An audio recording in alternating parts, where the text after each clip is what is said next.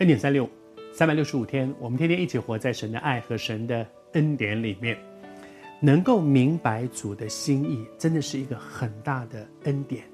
而这个恩典是来自于哪里呢？活在主的爱里，也回应主的爱。爱是一个相互的关系，爱不只是我很爱一个人，那叫单恋。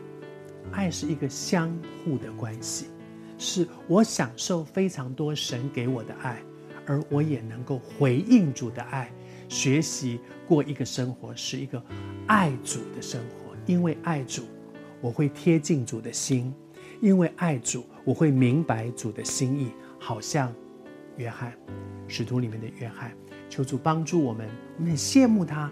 主把很多的事情都启示给他，主把他的妈妈交代给他。你知道，对对耶稣来讲，这是一个他放心的门徒，因为他跟门约翰之间有一个爱的关系。而接下来呢，我们就提到说，当大家都在那里问说，是不是我？耶稣说有一个人要卖耶稣了，是我吗？是我吗？是我吗？的时候，耶稣做了一件事情，就是他拿一个饼，他说：“我把饼。”交给谁，给谁，那个人就是。然后他就做了那件事，把饼给了犹大。其实我想，其他的十一个门徒根本搞不清楚什么叫做卖耶稣到底是什么。他不是管钱的吗？这件事情跟跟他管钱有关吗？是他是他他要去周济别人吗？还是他耶稣要他去买什么东西？大家都听不懂。我们我们现在比较容易懂，是因为我们后来知道犹大真的卖耶稣。你想想看，当时坐在那个饭桌上的其他的门徒，真的不知道耶稣在说什么。什么叫做我们中间有一个人卖？人怎么卖呢？我们我们又不是奴隶，到到底是怎么回事？大家都听不懂的时候，有一个人听得懂，就是犹大。犹大是听得懂，因为。他被点醒，他被点名就是你，而且你要做的那一件事情，耶稣就告诉他说：“你要做的事情，我通通都知道。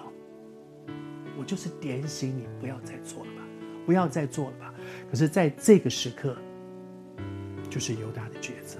我读给你当下的时候，圣经是这样说的：犹大吃了，把那个耶稣给他的饼吃了之后呢，撒旦就入了他的心，耶稣便。对他说：“你所做的，快去做吧。”他吃了秤砣，铁了心，我一定要这样做。耶稣就说：“好吧，那你去，你去做你该做的。”撒旦就入了他的心，好像前几集我跟大家分享，我说：“你不能说哦，原来都是撒旦，所以所以他也是受害者啊，是撒旦。”其实此时此刻，你看耶稣多少次一步一步的提醒他说：“回头吧。”回头吧，回头吧！有人有人要卖我了，有人用脚踢我，回头吧！有人要卖我了，回头吧！就在你们中间的一个，回头吧！我把饼放交给谁，就是那个人，回头吧！耶稣不断的给犹大有机会可以回头，但是接下来的部分是什么？是犹大的决定。撒旦入了他的心，你还记得好几天前我们分享说，我们的仇敌好像吼叫的狮子，遍地游行，寻找可吞吃的人。什么人是可吞吃的？是那个向他开门的人，是向他开门的人。好像我们说有一个破口，你有一个破口，你不把那个破口给堵住，你不把那个破口给盖好，结果呢，细菌就从那个破口跑进我的生命。跑进我的身体里面来，同样，我的生命会不会也是这样呢？如果有一些破口，我一直不去处理它，我就好像对撒旦开了一个门，让他有机会进到我们里面。这里讲到说，他吃了之后，撒旦就入了他的心。撒旦一直在躺旁边跟他讲啊，一直在对他说：“去买嘛，去买，三十两银子也可以做很多事情啊，你不必再偷了，你一次可以拿很多，去嘛，去嘛，去嘛。”撒旦一直在蛊惑他，去让他去做一个不该做的事情，而这个时候，他打开门，让撒旦进入他的心中。求主帮助，好像我们华人喜欢讲，吃了秤砣，铁了心。他现在就是我决定了，不管你你你再怎么讲，我就是要这样，我就是要做这样的事。我求主持人帮助我们。